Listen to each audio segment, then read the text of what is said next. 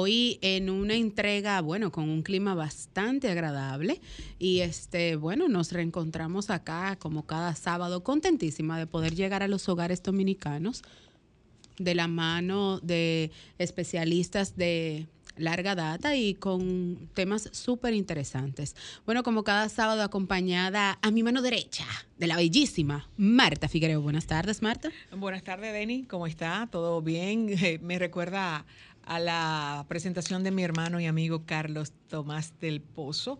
Este, para nosotros es un placer eh, reencontrarnos de nuevo para llenarle de informaciones importantes, tanto a nivel meteorológico como estamos hoy eh, en esta semana con informaciones con relación a una eh, tormenta y, e informaciones médicas. Así es que no se muevan, que habrá muchísimas informaciones. Buenas tardes, Carlos. Buenas tardes, otro sábado más en mi lugar favorito, uno de mis lugares favoritos, que es nuestra radio aquí en Sábado de Consulta con otros oyentes que, que cada sábado se dedican a oírnos y tenemos el privilegio de poder dirigirnos a ellos, ¿sí o no? Sí, así, es. Bueno, recordarles a nuestros oyentes que la pasada semana tuvimos una, una equivocación, una fecha errónea ah, eh, durante la temporada ciclónica y rememorar que la temporada ciclónica en República Dominicana inicia el, primero de ah, junio hasta el 30 de noviembre. De ahí viene la equivocación porque pensábamos que era que iniciaba el 30 de junio y terminaba el 1 de noviembre, pero no, termina el 30 de noviembre, por eso todavía estamos ante la incidencia de algunos fenómenos que se le están dando curso. Y bueno, quizás eh, más adelante nos vamos a estar comunicando con la Oficina Nacional de Meteorología para ver qué está pasando. Eh, en toda la República Dominicana, aunque la información que manejo es que la parte sur de nuestro país ha sido afectada por muchas lluvias. Atentos a los boletines del Centro de Operaciones de Emergencia, de la Oficina Nacional de Meteorología y, claro, de la Defensa Civil, que son los organismos de socorro que les compete en cuanto a materia de desastres en República Dominicana, no llevarnos de los ruidos, no emitir ningún tipo de comentarios, lo propicio, y es bueno saber qué hacer durante antes, durante y después de una tormenta tropical o de un ciclón tropical, que es lo que nos está azotando. Por eso hemos visto tantas lluvias, tanto, bueno, unas temperaturas bastante agradables, pero también unas brisas bastante prolongadas y un poco preocupantes. Y que muchas veces también eh, no necesariamente tiene que eh, eh, haber una noticia de comienzo o que viene una tormenta. Hay lluvias que también hacen inundaciones. el ayuntamiento estuve leyendo del Distrito Nacional, ha estado limpiando las cañadas, eso lo, lo leí, no, no lo he visto yo, pero es importante también que nosotros, que las personas que viven cerca de ríos, arroyos y cañadas, que tener prevención y salir lo antes posible, no esperar que lo saquen porque están cuidando eh, algunas cosas. La vida es más importante que cosas materiales que al final usted también la va a dejar. Así es. Eh, realmente yo quiero comentar también que con respecto a las lluvias hay un, importante eh, aviso de parte de las autoridades. Ya incluso declararon en alerta a 14 provincias que son de las siguientes, que son Barahona, Elias Piña, La Independencia, San Juan, Azua, Dajabón y Bauruco y también el, dentro de las mismas está el Distrito Nacional. Así que vamos a tener en cuenta y a mantenernos si, si, es dentro de lo posible dentro de nuestras casas para evitar cualquier tipo de inconveniente. Pues. Tú sabes que muchas veces eh, hay muchas personas que acatan las leyes. Cuando nosotras veníamos, yo me quedé asombrada porque eh, todo el tiempo, a cada hora, no hay día ni hora específicas para eh, algunas de las vías que nosotros tomamos para venir acá están full, no podemos, y hoy estaban despejadas. Así que muchas personas están tomando en cuenta eh, estos anuncios. Oh, sí, claro, por supuesto. Así es. Bueno, recordarles a nuestros oyentes las redes de este espacio, arroba S Consultas RD, tanto para Facebook, Twitter e Instagram. Este, bueno, y siempre decimos que por esa vía pueden enviarnos los temas que quieran ser tratados en nuestros espacios, porque siempre es y será la materia prima de nuestro espacio, serán nuestros oyentes. Así que cualquier tema que ustedes quieran que nosotros abordemos acá desde sábado de consultas, por esa vía nos los pueden hacer llegar. ¿Cuáles son sus redes, Marta Figuereo? Sí, mis redes. Ay, sí. claro que sí. Marta Figuereo Miranda, esto es en TikTok. Primero, ¿verdad? Eh, Figuereo rayita abajo Marta en Twitter y Figuereo M. Figuereo en Instagram. La suya, Carlos. Las mías son, me pueden encontrar en Instagram como arroba carlomartin7. En Twitter también me pueden encontrar para que yo comparta alguna cosita interesante por ahí de reflexión, como It's, o no, It's Carlos M12. Y también en TikTok me pueden encontrar, porque hablo inglés aquí. Eh, me pueden encontrar como arroba carlomartin7 por lo mismo. Bueno, las mías en todas, las, plataformas digitales, tanto Facebook, Twitter e Instagram. Bueno, Facebook, Twitter, Instagram y TikTok, arroba Denise Ortiz. Ahí estoy para todos ustedes para brindarles este servicio, porque para nosotros es un placer que ustedes nos sigan y que nos contacten, pero también que nos den feedback sobre esos temas que a ustedes les gustan, que, que tratemos o que abordemos acá.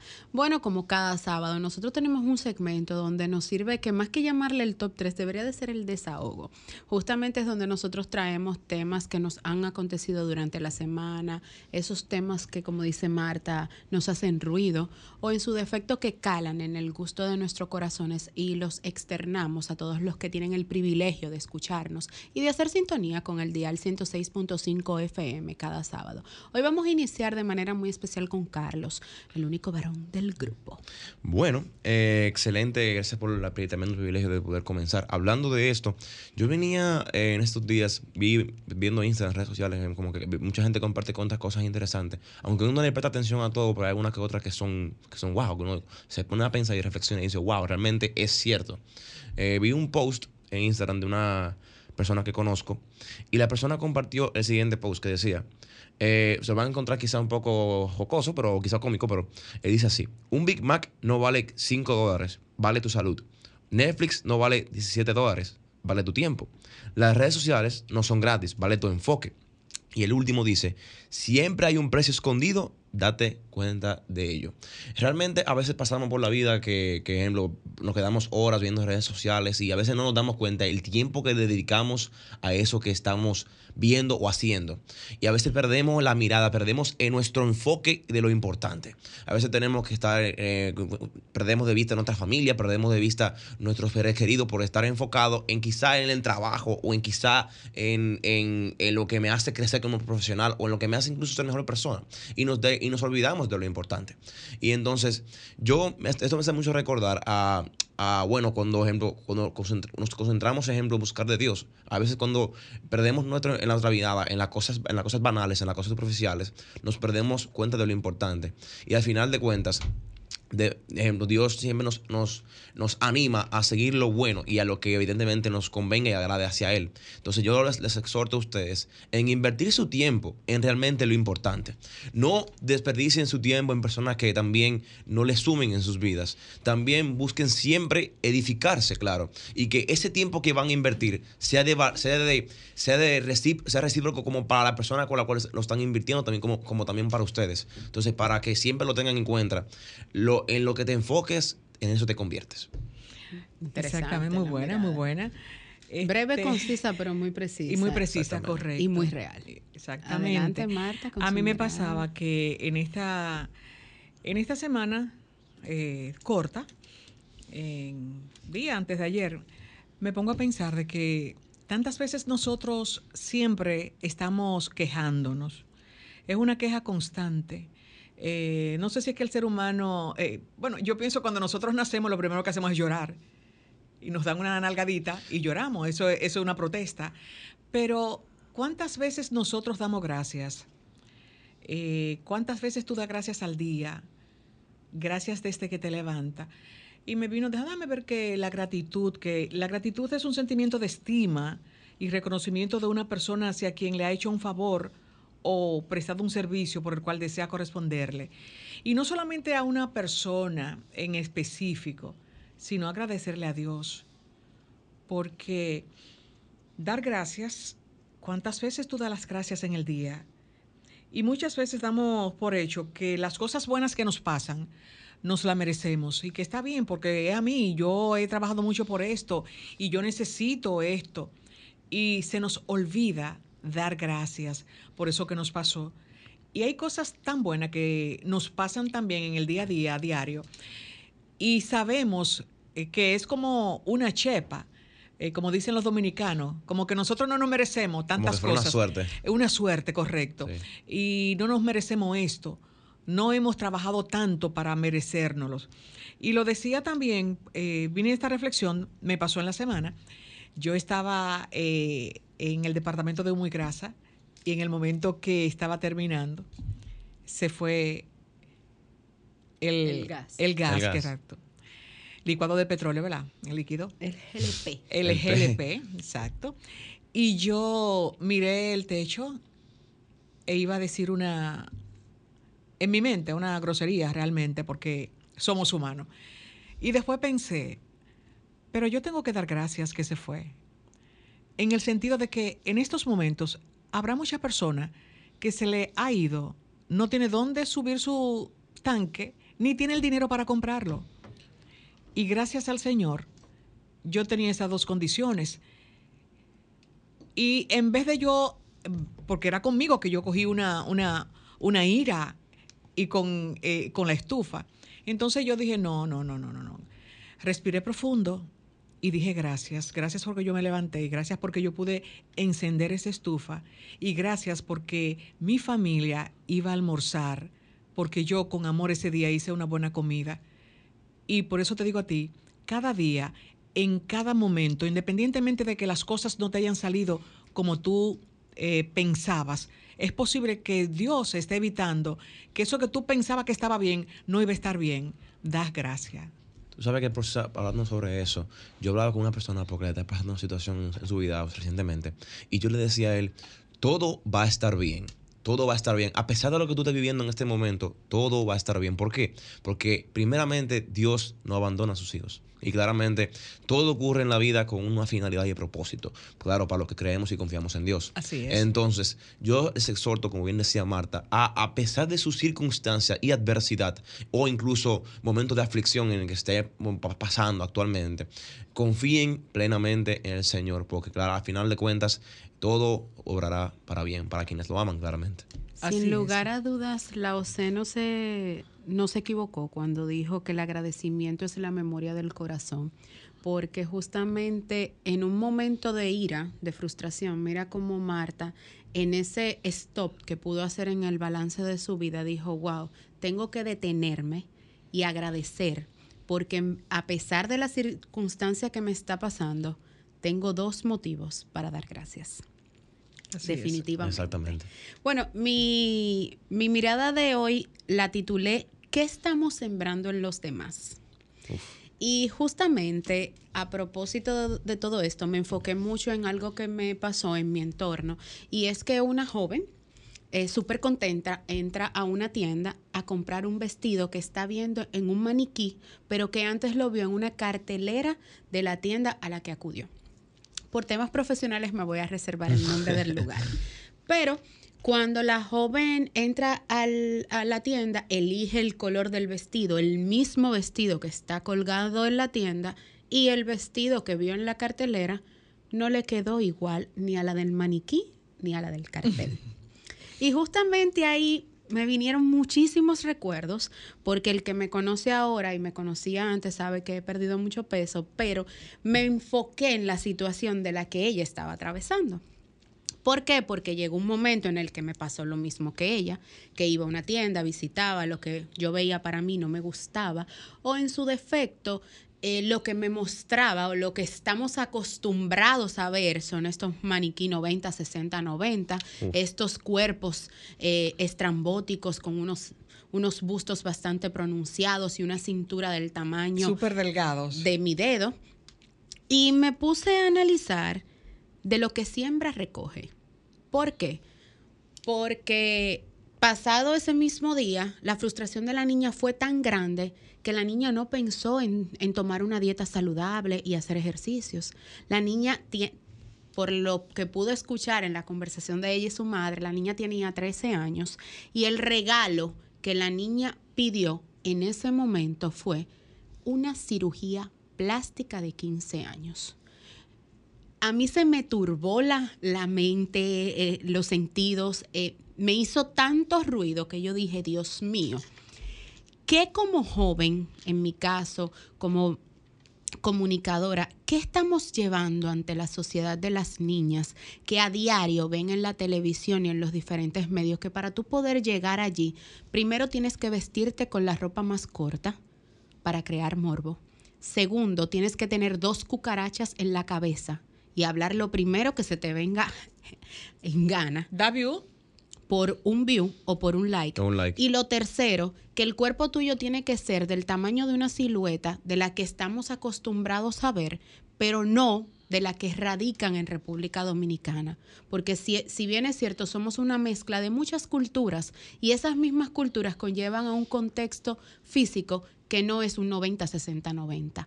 A ustedes que nos escuchan, siembren bien y en terreno fértil, pero enfóquense en sus hijas que hoy en día están subiendo, para que puedan entender que el vestido que ellas tienen que llevar este 24-31 de diciembre, que son las fechas más próximas, no tiene que quedarle un 90-60-90. Que lo que en la mujer prevalece es lo que tiene en su cabeza, los pies bien atinados en la tierra, que esté sembrando valores y que vaya por el mundo dejando huellas, pero huellas positivas, no huellas negativas. Porque muchas veces nos olvidamos que la mejor vestimenta de una persona son sus conocimientos y la forma en cómo se expresa. ¿Por qué? Porque la primera impresión de una persona es cómo pises y cómo te pronuncies. Y el vestuario de una persona lo dice todo. E inclusive vivimos en un país, lamentablemente, donde te reconocen por tu apariencia.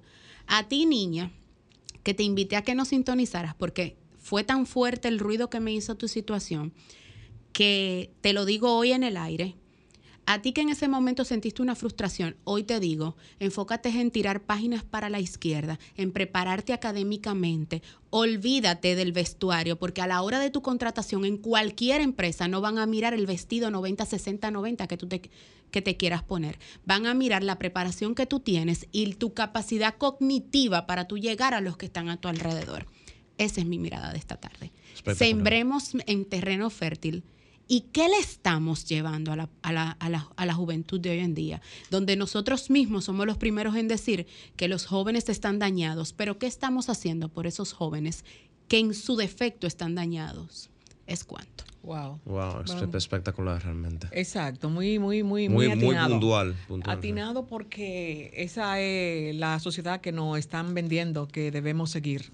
No, y aparte que Denis bien mencionaba, la generación de ahora, la juventud, Sí, cuando uno le dice ese tipo de cosas, le, le consideran generación de cristal porque se terminan ofendiendo. Entonces, ah, es, es, puntual, fue muy puntual realmente. Estamos en la misma línea. Vamos a una breve pausa comercial y al regreso de más de esta entrega de hoy de Sábado de Consultas. Adelante, Romer. Estás escuchando Sábado de Consultas por Sol 106.5, la más interactiva. En Sábado de Consultas, consulta de salud. Retornamos, retornamos a sábado de consultas y como habíamos iniciado, tenemos informaciones médicas muy importantes y para estas informaciones, para muchos dominicanos y otras personas que nos tienen en contacto en Estados Unidos, en Europa. Brandon, Europa, eh, está con nosotros la doctora María Luisa Hernández Betances, quien es especialista en, y diabetóloga, especialista en nutrición y tecnología en diabetes. Buenas tardes, doctora, ¿cómo estás? Muy buenas tardes, ¿cómo están? Gracias por la invitación, es un placer estar aquí con ustedes.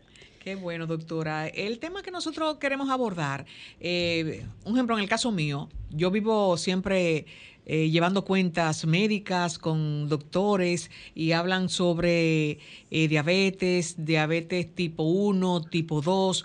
Entonces, eh, que hay una diabetes que sí se puede controlar y se puede incluso revertir. En este sentido, yo quiero que usted me explique los tipos de diabetes, cuál es la que se puede revertir, en que yo con una buena... Eh, con una buena asesoría de una especialista como usted, puedo llegar a estar sana de este tipo de diabetes. Excelente pregunta. Lo primero que para tener diabetes hay que tener una deficiencia de insulina. Si no, no hay diabetes. Entonces esa deficiencia va a ser parcial o total y a partir de eso es que se clasifica. Entonces existe la diabetes tipo 1 que no se previene, no se hereda, es de causa autoinmune, o sea, desconocida. Y se ve en la mayoría de los niños y adolescentes. Sin embargo, puede aparecer en adultos. Cuando se investiga el paciente, si este no tiene insulina, cero producción de insulina desde su páncreas, es diabético tipo 1. No está asociado con la edad. El diabético tipo 2, que es el 95% de los casos de diabetes mellitus, es la que tiene un componente genético y uno medioambiental. Esa sí se hereda y se adquiere con la obesidad. Y de ahí el término de diabesidad, que vemos personas que desarrollan diabetes por estar obesos. Entonces, esa es la que se previene y esa es la que potencialmente es reversible. Hablamos en realidad de diabetes en remisión. El paciente siempre debe cuidarse porque ante cualquier descuido puede recaer. Pero lo más importante es que es la mayoría de los casos y se puede prevenir. Aparte de que el 80% de los diabéticos tipo 2 diagnosticados se hubiesen evitado si el paciente hubiese estado normopeso. O sea que lo primero que hay que erradicar es el sobrepeso y la obesidad de la población. Doctora, una pregunta. Eh, con respecto a la diabetes y la nutrición, ya que, supongo que van de la mano así, y, por ahí va mi pregunta. ¿Usted cree que la alimentación activa, ya sea genético porque la persona tiene un pariente con diabetes o tuvo un pariente con diabetes, ¿usted cree que la alimentación activa o como que hace eh, regurgir o regurgir su, la, enfermedad dentro de la, dentro de la persona o, del paciente? O sea, ¿es posible que la causa de la alimentación esta se, se active? Sí, definitivamente. O sea, inclusive con tu alimentación ordenada y sana y manteniendo el peso ideal y manteniéndote activo, puedes vencer tu genética. El que tengas un padre o una madre con diabetes, potencialmente serás un diabético, pero puedes vencer esa estadística. Lo que pasa es que la diabetes 2 no duele y anda mucha gente con alteración de los niveles de glucosa después de comer y no lo sabe. Y creen que fue por la llenura, porque me comí cinco mangos, pero realmente si tienes un páncreas de insulina, no está supuesto a estar por encima de 200. El que está por encima de 200 en cualquier momento del día tiene diabetes aunque no sienta nada. Doctora, ¿qué incide más en la propagación de la diabetes? ¿El sedentarismo o la mala alimentación? El sedentarismo. Definitivamente. Definitivamente, porque hay personas que no se alimentan tan bien en cuanto a calidad del producto, porque no es lo mismo comer un queso de calidad o un queso bajo en calidad. Eh, si tú pagas ese, esa mala alimentación con ejercicio, entonces tú te quedas como break even, igual, vamos a decir. O sea, que para yo decir, o sea, déjame poner otro ejemplo, si yo tengo una persona que se alimenta mal y no hace ejercicio, está peor que uno que se alimenta mal y hace ejercicio en cuanto a prevenir diabetes. Eh, nosotros eh, Ah, tenemos un contacto. Así es, la doctora. Una consulta, una consulta, una consulta. Vamos con la consulta. Bueno, ah, se cayó esta llamada. Doctora, nos, ah, bueno, tenemos, buenas tardes, ¿quién nos habla y desde dónde? Claro. Sí, buenas tardes, con su pregunta con la doctora. Sí, una pregunta. Adelante con su inquietud, escúchenos por el teléfono y no por la radio. Sí, sí. Yo deseo saber de dónde es el señor Antonio Espaillat. El señor Antonio Espaillat es dominicano. Pero ahora estamos hablando de diabetes. Estamos con la doctora María Luisa Hernández Betances, es especialista en diabetología, nutrición y tecnología en diabetes.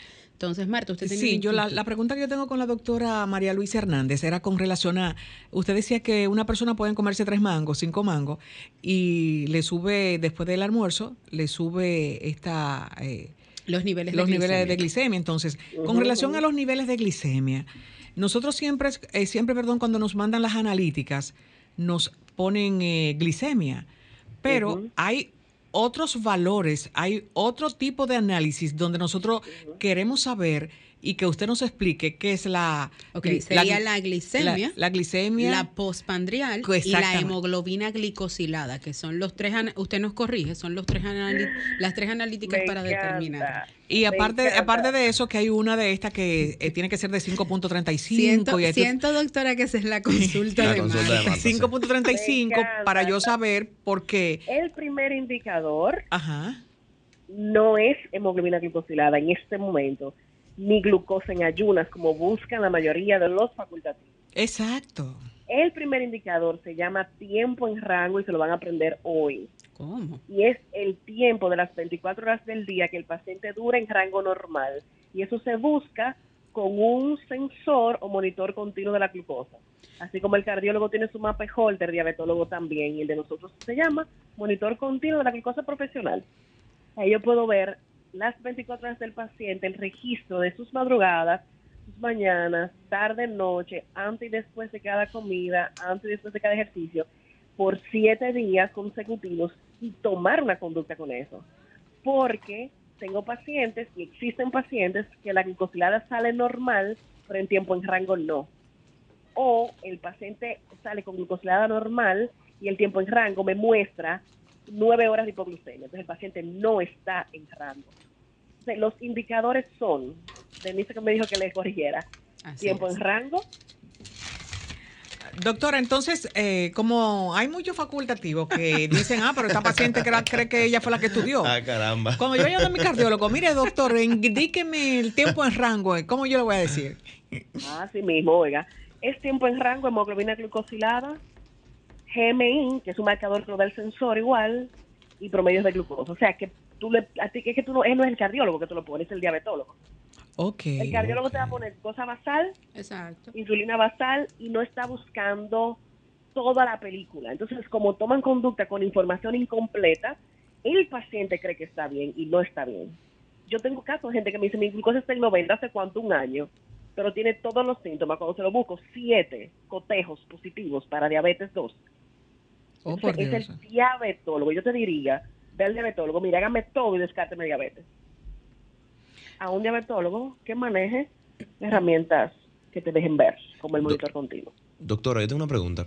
Eh, ¿Cómo debería de vivir la vida a, nivel, de a nivel nutricional y también, o sea, también para comprimir lo más posible el sedentarismo? De cómo una persona con genes que tienen diabetes debería de vivir a su vida, o sea, a nivel, a nivel alimenticio y como que qué debería de hacer para tratar de evitar o como que de no caer ahí.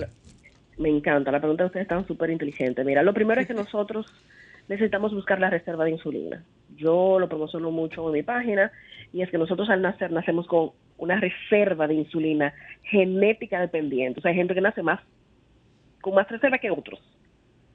Entonces, ya a los 5 años de edad se puede estimar la cantidad de reserva que tiene tu páncreas produciendo, porque esa reserva se va a ir gastando a medida que comas, crezcas y te reproduzcas, y no se restaura.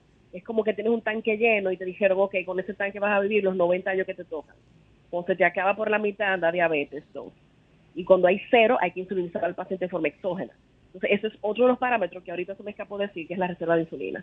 Entonces, la persona que venga con la genética de diabetes, hay que buscar la reserva para saber de dónde partimos. Y después la alimentación tiene un impacto, es el 70% del control. El diabético tipo 2 debe comer ordenado, como toda persona sana.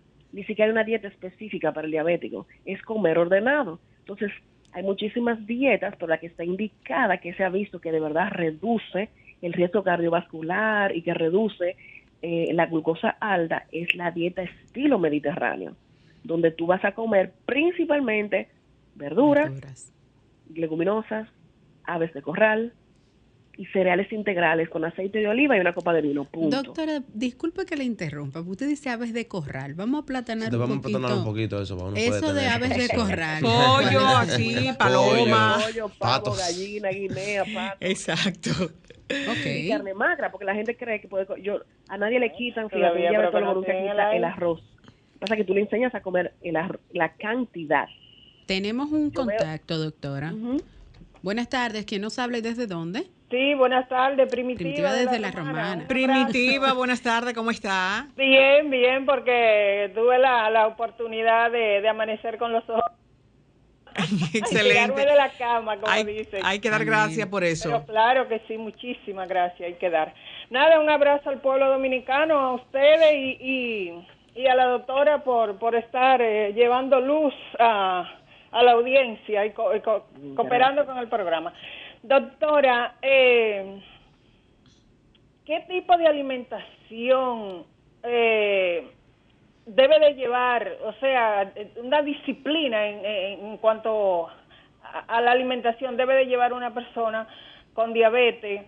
También me gustaría saber si la diabetes es hereditaria o que y que cuando una persona está muy muy obesa, si está y, y la importancia de la insulina y estarse chequeando con su médico y el ejercicio. Gracias.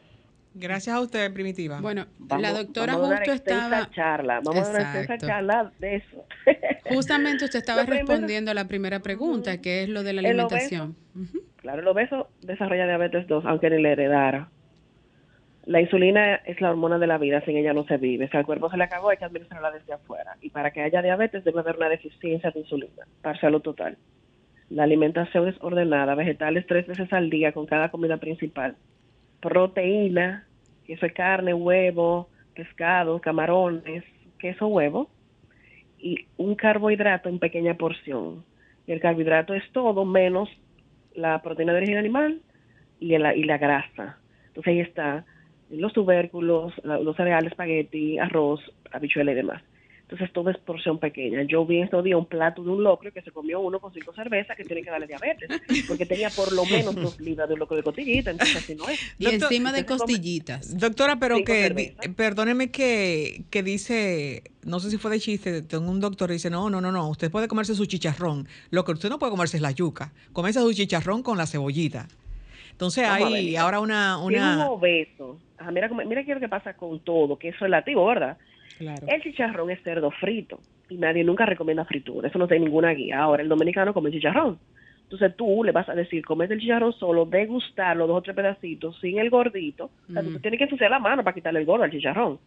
Y debiera comerse con ensalada. Y yuca, sí, tres astillas.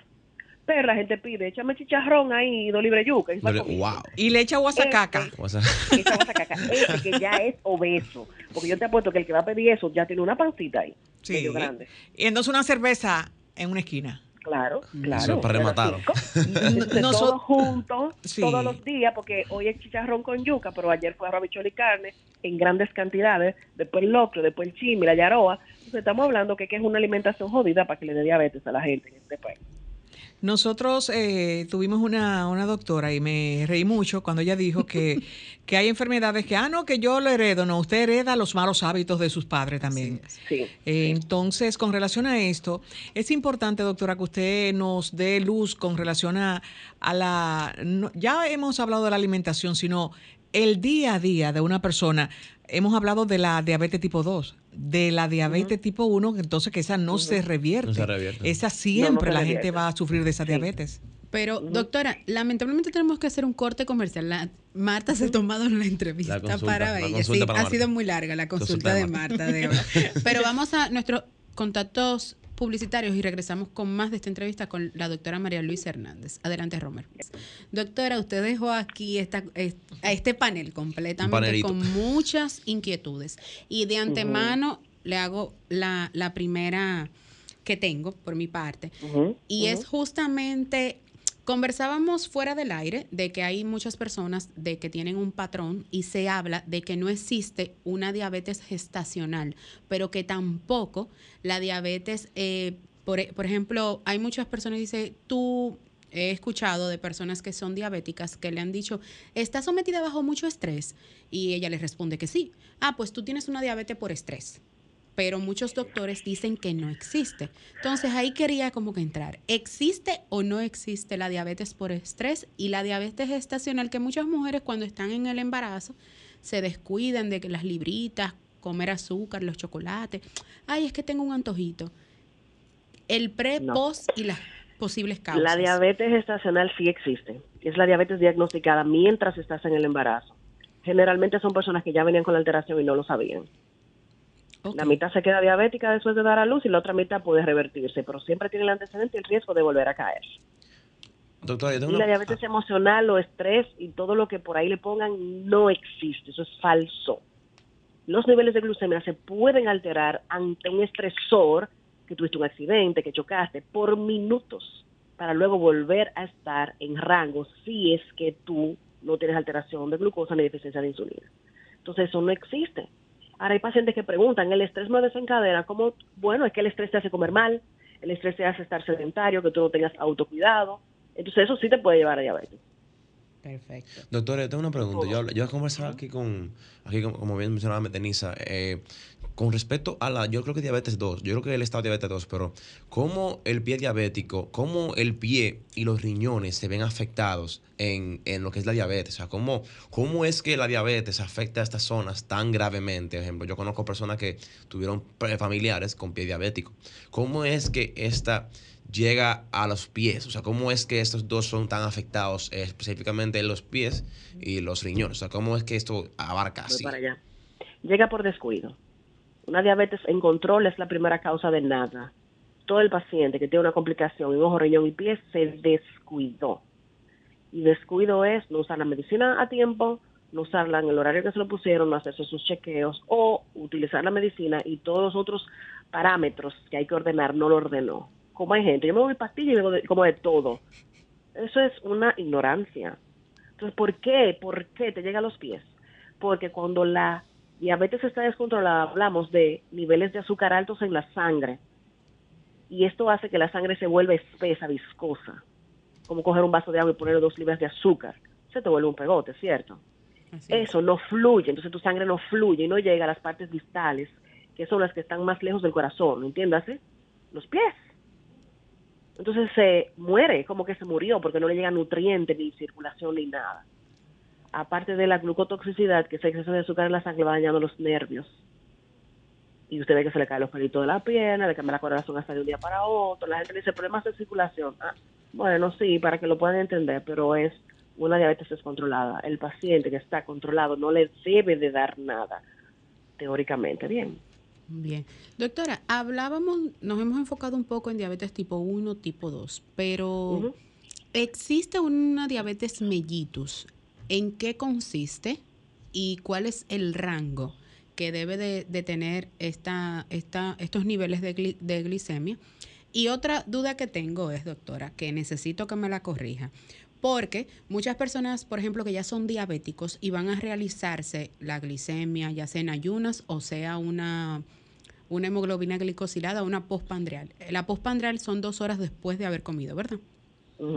Ok, entonces muchos de ellos entienden que porque son diabéticos y están tomando una medicación, debe del rango salir de, de 70 a 100.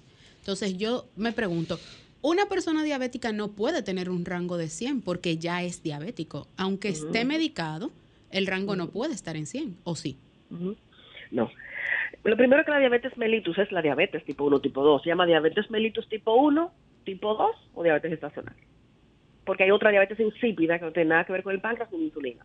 Por eso se llama diabetes mellitus. Nosotros lo acortamos diciendo tipo 1, tipo 2, por un lado.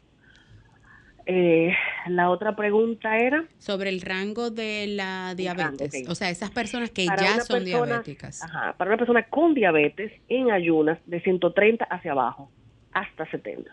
Entre 70 y 120 es normal, aceptado y bueno. Y la postprandial, dos horas después de comer, menor de 180. O sea que todo lo que esté por encima de 180 está fuera de rango. Perfecto. Doctora, hay una, eh, una manía muchas veces, yo creo que usted me, me ayude con esto. Cuando a una persona le indican la glicemia, que en, esa, en ese resultado sale que la tienen 100, tiene una, como una, ¿cómo se llama esto? Ah, ese estrés de cada día. ansiedad. Esa ansiedad de estar punchándose para chequear eh, en cuanto la, en cuanto amaneció, en cuanto la tiene. es como cuando un hipertenso cada rato está eh, tomándose la, presión arterial en su casa con un aparato eh, de la casa. Entonces, ¿cuál es la... ¿Qué usted le dice a esa persona? Porque yo me imagino que la tensión y el estrés va a hacer que el azúcar les, salga alta. No, solamente le da estrés el ver el número. Lo que pasa es que, mira qué pasa, hay razón a la hipertensión arterial. Tú te tomas tu pastilla y tu presión se supone que está normal y no te la afecta tantos factores como afectan la glucosa. O sea, la glucosa es afectada por 42 razones que no es comida. Entonces, para yo poder tener un estimado del tiempo en rango, yo debo hacerme de 7 a 10 glucosas al día. Eso soy muchísimo, pero así debe ser. Entonces, al no ser prescrito de esa forma, no lo veo. Y al no verlo, no lo corrijo y por eso la mitad de los pacientes andan descontrolados y tienen complicaciones. Tenemos un contacto, doctora, perdón, para que los oyentes también tengan su pregunta. Buenas tardes, ¿quién nos habla y desde dónde? Buenas tardes, te habla la profe de la zona oriental. Adelante, profe. Tenía tanto tiempo que no escuchaba a una gente tan versada en la materia que me he quedado anonadada. Ah, es la doctora María Luisa Hernández Betances. Doctora, déjeme decirle algo. Y quiero reconocerle ese background que usted tiene Usted sabe cómo, yo soy maestra. Entonces, igual como dice que los maestros de que no saben nada y que, que aquí de que la educación no avanza. Así mismo no le pasa a ustedes como médico, pero usted es una estrella. Gracias. yo aprecio mucho viniendo de un profesor. Mire, haga como yo hago. Le voy a dar un, le voy a dar un tip. Por ejemplo, yo en mi aula cuando llego, yo soy una mujer inteligente, cuando a mí me hacen una pregunta. En boca de una mujer inteligente, miren qué pregunta tengo. Así mismo les digo, porque uno tiene que valorarse y exaltar esas cosas buenas que usted tiene. Pero mire, déjeme contarle, por favor, déjeme hacerle una pregunta. Por ejemplo, yo soy hija de una madre diabética y hace, por ejemplo, 15 días mi hermano mayor murió de diabetes. Pero cuando yo iba a su casa, yo veía, lo veía él comiendo y yo decía, pero ven acá, ¿cómo puede ser posible? Yo le, yo a veces, ya lo último yo no le decía nada porque para qué tú vas a repetir lo mismo. Cuando yo iba, él estaba comiéndose un mangú de plátano o de guineo y le echaba, por ejemplo, yautía. Y por ejemplo, si iba a comer, a veces estaba cenando a las siete y media, o si comía, comía toda esa cantidad de arroz. Yo decía, pero hermano, si usted tiene una condición y usted sabe que a usted le han dado, por ejemplo, eh, qué usted debe comer, le han dado ese menú que usted necesita. ¿Por qué? Entonces, él murió con una deficiencia renal que ya cuando lo cuando lo dializaba, y además se puso que ni orinaba ni evacuaba, imagínese doctora. Entonces yo, antes de mi mamá morir, yo comencé a hacer mis ajustes, mis ajustes nutricionales, siempre me chequeo, siempre voy al médico, por ejemplo, como dos veces arroz, he disminuido la cantidad de comida, y mis valores, por ejemplo, de glicemia. Pero usted habló de una cosa y que yo no sabía. Y es cuando usted habla del conteo como el mapa que se hace. Es que eso aquí, perdóneme doctora, no todos los médicos tienen eso. Así que felicidades y siéntase, mire, orgullosa de lo que usted dice. Muchas gracias. Muchas gracias, profesoras. gracias. Doctora, eh, es cierto porque yo tenía esa inquietud y lo anoté porque cuando vaya donde mi cardiólogo voy a hacer que él busque eso y que me lo mande a hacer porque siempre es algo bien realmente. No, eso es fácil. Tú solamente tienes que decirle que te mande así, monitor continuo de la glucosa profesional y lo hacen en dos lugares. Lo hacen en Diabetes, que es mi centro, y lo hacemos en el INDEN. No hay más lugares que lo hagan. Y con relación a, yo le hacía la pregunta del punchón everyday, todos los días en la mañana, perdón que iba a entrar en inglés, usted sabe everyday. Oh eh, yo tengo unos parientes que tienen un aparatito que le anuncia el glucotex eh, cuando está pitando, que a veces hasta me quita el sueño, eh, cuando le sube el azúcar. ¿Usted me puede hablar que casi ya estamos con relación a este aparato para no estar pinchándose? ¿Ese, ese es el e-, conteo, doctora, no? Eh, sí, es similar. Lo que pasa es que hay uno de uso profesional, que es del médico, que es una prueba diagnóstica, y está el de uso personal, que es el del Que se lo ponen en un brazo. Que es lo que tiene tu familiar. Entonces, eso es un sensor que rastrea las 24 horas del día con el objetivo de hacer visible lo invisible y que se puedan ver dónde hay alteraciones, dónde actuar. ¿Y qué hace el médico con eso? Intervenir. Perfecto. Entonces, no es nada más ver de glucómetro, también lo podemos usar de mapa. Ok, o sea, sería como el mapa de la presión, pero este en este caso de la diabetes. Entonces, tú te es... que esté en 200, tú tienes que saber qué tú haces con el 200, no es simplemente saber, eh, verlo, es saber qué hacer. Exactamente. Doctor, y justamente por ahí mi, interrogante, los avances de la tecnología, estos, y bueno, claro está, la, la medicina, ¿han favorecido hoy en día también que hayamos logrado nuevos conocimientos, nuevos avances, como en el caso del, del, de ese aparato que nos permite visualizar sin necesidad de ir a un laboratorio una alteración de una, de una hiperglicemia.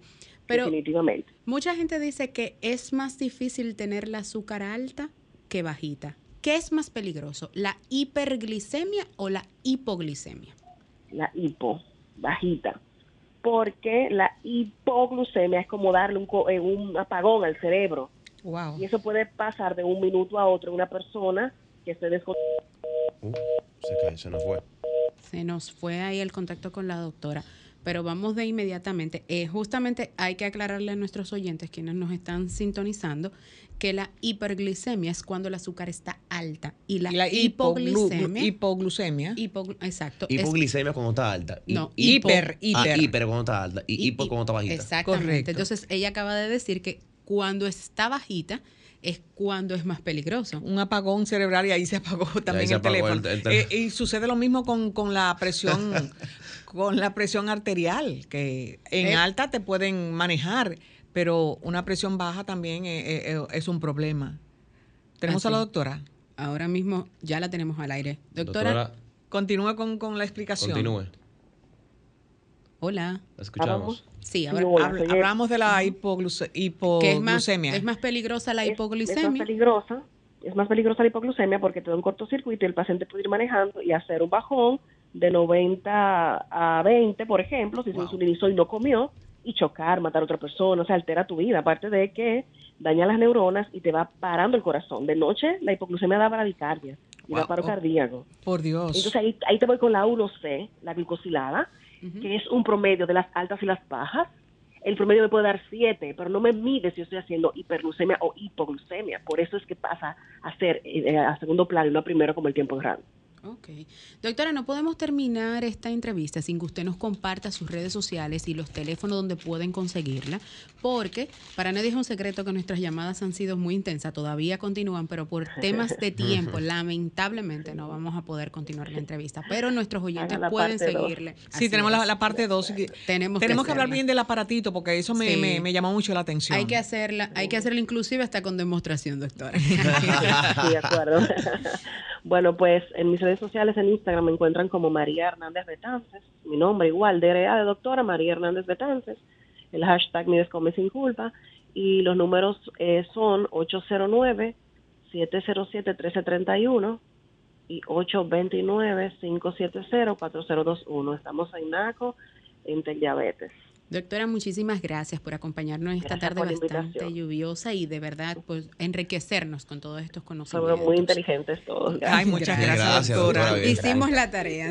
Hicimos la, metimos, cumplido. Y es un tema apasionante porque siempre nosotros aprendemos muchísimo porque eh, a veces solamente son cosas por encima y ya cuando tú vas a lo puntual, Así es. ya sabes lo que vas a pedir. No, y que conocemos gente que también pasan por la situación que sabemos que sabemos que puede podemos ayudar con este tipo de consultas, ¿sí o no? Así es. Bueno, lamentablemente hemos llegado al final de esta entrega de sábado de consultas, no sin reiterarles a ustedes que mantengan la sintonía con este dial, la 106.5 FM, a través de todas sus plataformas digitales y recordarles que nos reencontramos el próximo sábado de 1 a 2 de la tarde con este, el interactivo de la orientación, en la más interactiva Sol 106.5 FM. Feliz tarde lluviosa Quédense en casita y atentos a los boletines de los del Centro de Operaciones de Emergencia, de la Defensa Civil y de la Oficina Nacional de Meteorología, que son los organismos encargados de materias de desastres en República Dominicana. Hasta una próxima entrega, Marta y, Carlos. Buenas tardes, Denisa. Buenas tardes, Denisa.